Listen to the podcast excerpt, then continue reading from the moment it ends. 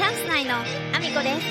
す。中学生の息子がいます。この放送はバク転とバク宙ができるようになりたい。IT プログラミングの勉強をしながら大好きなゲームを毎日全力でやっているアミコの息子ゴーちゃんの提供でお送りしております。ゴーちゃんありがとうございます。改めまして皆さんおはようございます。岐阜県出身岐阜県在住ダンサースーツアクターケントモリプロデュース現役主婦3人組ユニットチャンス内のアミコです。本日もアミコさんのおつむの中身をただ漏れさせていきたいと思います。よろしくお願いします。本題に入る前にお知らせをさせてください。12月9日日曜日愛知県にあります一宮市というところでレインボーダンスフェスティバルに出演させていただきます。こちらは参加者が決まっているイベントになりますので、えーもし一般の方が見れるチャンスがあればえーお伝えしたいなと思っております。そして来年1月7日日曜日は岐阜県にあります各務原市というところで第1回各務原映画祭が開催されます。こちらは第1回を記念して入場無料となっております。全国から寄せられた町おこし映画が上映されます。ぜひぜひ、えーご覧いただきたいなと思います。お待ちしております。そんなこんなで、えー本題の方に移らせていただきたいと思うんですけれども、今日の本題はですねやっぱり余計なことはしない方がいい。っていうお話なんですけどもあの基本的には私ねイレギュラーなこととかそれはあのお客様のためになるならやった方がいいかなと思う方でもあってなんかねその余計なことっていうのはそのイレギュラーなことも入ってくるとは思うんですけどそういうふうには思っていなくてですね。ただあのお客様のあの言われたことこうしてほしいああしてほしいをあの完全にルールを無視していいよいいよっていうふうにやってってしまうことって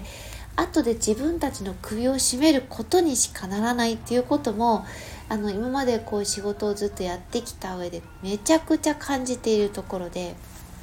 なんかね厳しくルールに従えとは私は言いたくはないんだけれどもでもやっぱりルールってあのその自分たちを守るためにもあるものなのでお客さんがたとえねその場で買ってもらえるとしても破らない方がいいルールっていうものがやっぱり線引きがちゃんとできてないとダメだなってすごく思うんですよ。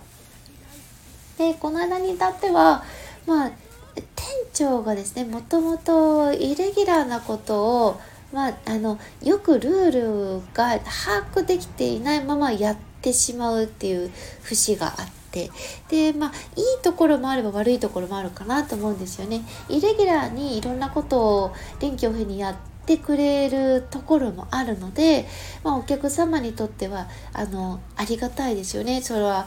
もちろんこうしたいああしたいがあのできるだけ叶えようとしてくれるからもちろんありがたいとは思うんですけどじゃあ全部のお客様にできるかといったらできないことをやっていたりとかあのいいよって言ったことも実際にそれを処理するのは部下の人たちが処理していて店長は処理してないから自分がどんなルールを破ってそれをいいよって言ってしまったのかはっきり分かっていない節もあって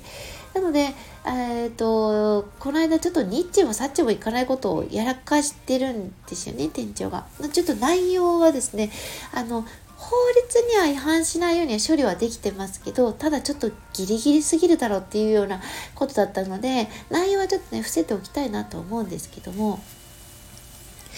あのただやっぱりその処理の仕方によっては法律に触れる可能性があるなってしまっていたかもしれないっていう危ういところを綱渡りしたような状態だったのでちょっとここまでいくとよろしくないなと思うところがあってあのー昨日ですね、まあ、直接本人に言う時間はなかったのではっきりは言わなかったんですけどただそのすぐ下のあの役職の子がその件に関して後処理をさせられていたのでその子にはあのはっきりと伝えました。余計なことはやりすぎない方がいいっていうことは伝えました。最初にその店長から指示した指示された通りに処理をしていたらおそらく法律に違反していた可能性がある。でそれをあのもしかすると店舗ではなく本部になすりつける形になってしまっていたかもしれない。でそれをやることでもしかするとあの今後のお客様にであったりとかあの従業員だけではなくって店舗自体でそして本社自体であのすごい大きな罰則であったりとか取引先を失うであったりとか大きなあのまあ、問題に発展したかもしれないようなことを軽々しくやろうとしていたのでこれに関しては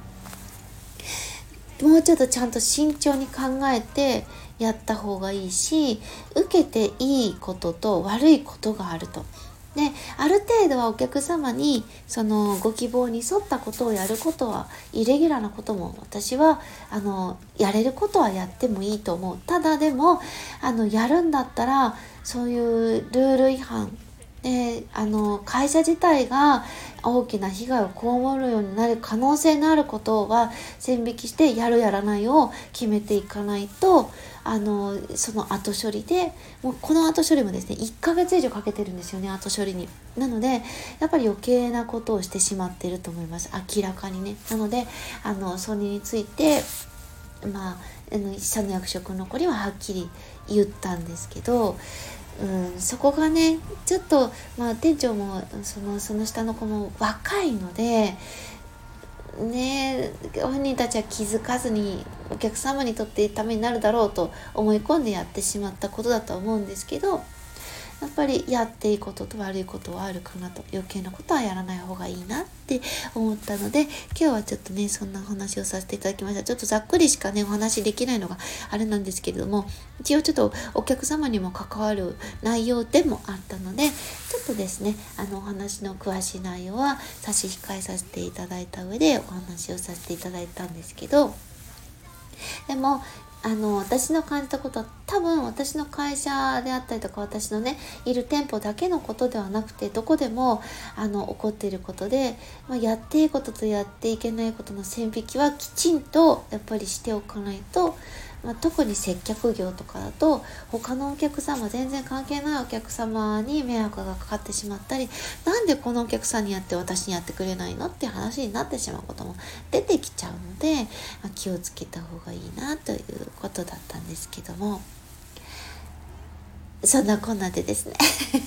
私の SNS のフォローをよろしくお願いします。Twitter、Instagram、TikTok、YouTube、ノート、スレッズ、それからスタンド FM とボイシーで放送させていただいてます。放送内容別々のものになります。ぜひフォローしてお聞きいただけると嬉しいです。よろしくお願いします。そして概要欄には私が応援させていただいている方のリンクを貼らせていただいております。今ですね、ちょうど Voicy の方でなんですが、ボトルジョージ、えー、西野さんが、えー、制作されております。ます。えっ、ー、と、もともとはね、絵本で制作する予定だったものが、コマ撮りアニメーションとなって、えー、来年の春頃、完成予定となっております。短編映画「ボトルジョージ」の撮影見学会に参加してきたのでそのお話をですねあの毎週キングコングでちょうどその撮影現場が放送されましたのでそれに合わせて、えー、連続でちょっとお話をさせていただいております。その関係でですね Instagram ボトルジョージの Instagram のリンク載せさせていただいてます、えー、 Voicy と合わせてその Instagram を見ていただけると撮影現場のねすごくいいところが素敵なところがよりあの面白く伝わってくるのではないかなと思っております。YouTube の方も合わせて載せさせていただいてます。こちらは西野さんのチャンネルにはなってますけれども、えーと、出てくる映像は全て、えー、ボトルジョージの撮影現場の現場をそのまま定点カメラのような形で追ってますのでこちらも合わせてご覧いただけると嬉しいです、えー、そしてそして3つ目、4つ目、5つ目には、私が応援させていただいている方のリンク貼らせていただいてます。えー、クラファンページ、カモファンディングで行われております。ビーズの細野社長が挑戦中です。えー、鴨頭義人さんの新曲、挑戦者の歌2つの物語 MV 制作プロジェクト。そして、教えて森次先生、インフルエンサーと学ぶ資産運用勉強会ドキュメンタリー映画上映会。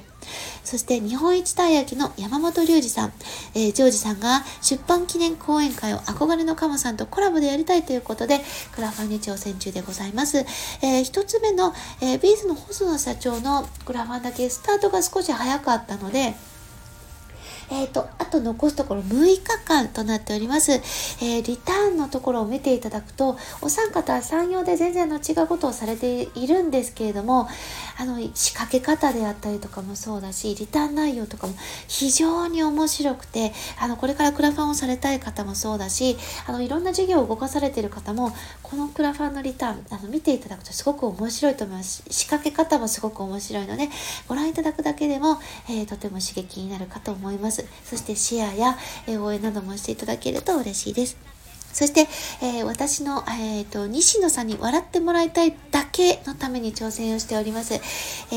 ー、西野さんが唯一、えー、再生回数を狙ってあげられております。伝説の近代スピーチを、え超えようとしております。アラフォーミコさんがマッサージを受けているだけの動画のリンクを貼らせていただいてます。現在、えこちらのですね、放送回数、再生回数ですね、1380万回を超えております。ぜひぜひ応援今後もしていただけると嬉しいです。お待ちしております。えー、そして、そして、私のですね、えー、 stand.fm の、えー、スポンサー募集しております。え1ヶ月スポンサー、1日スポンサー、日付指定のある1日スポンサー、そして言わせたいだけの枠というものがございます。ぜひ、えこちらの方応援していただけると嬉しいです。お待ちしております。今後、 Voicy の方でも、えスポンサーを募集していきたいと思っております。よろしくお願いします。そんなこんなで、今日も一日ご安全にいってらっしゃい。